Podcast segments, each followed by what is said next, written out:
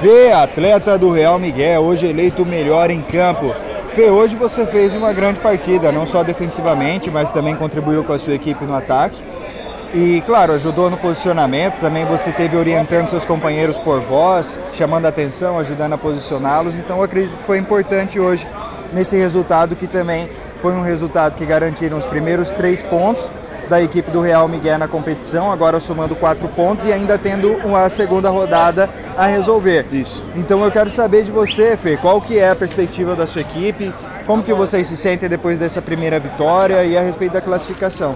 Cara, a gente tá muito confiante, a gente tá com uma equipe bem forte, a gente trouxe uns reforços aí esse ano e essa vitória com certeza dá, um, dá uma animação para as próximas duas rodadas, né? Então a gente chega com tudo, tá, o time inteiro tá concentrado, tá todo mundo ligadão, é, todo mundo conversando o jogo todo, todo mundo se ajudando, então isso aí faz toda a diferença, o time tá bem unido. Legal, Fê. E agora para a próxima rodada, qual que é a cabeça? Chegando, indo agora depois de uma vitória?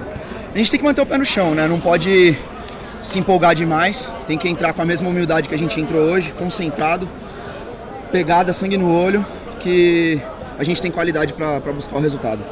Legal. Eu agradeço você e como uma premiação aqui da Copa Amstel, você recebe aí uma vale cerveja para poder comemorar essa vitória aí, viu, Fê? Valeu. Sucesso. Obrigado, irmão. Bom fim de semana. Deixa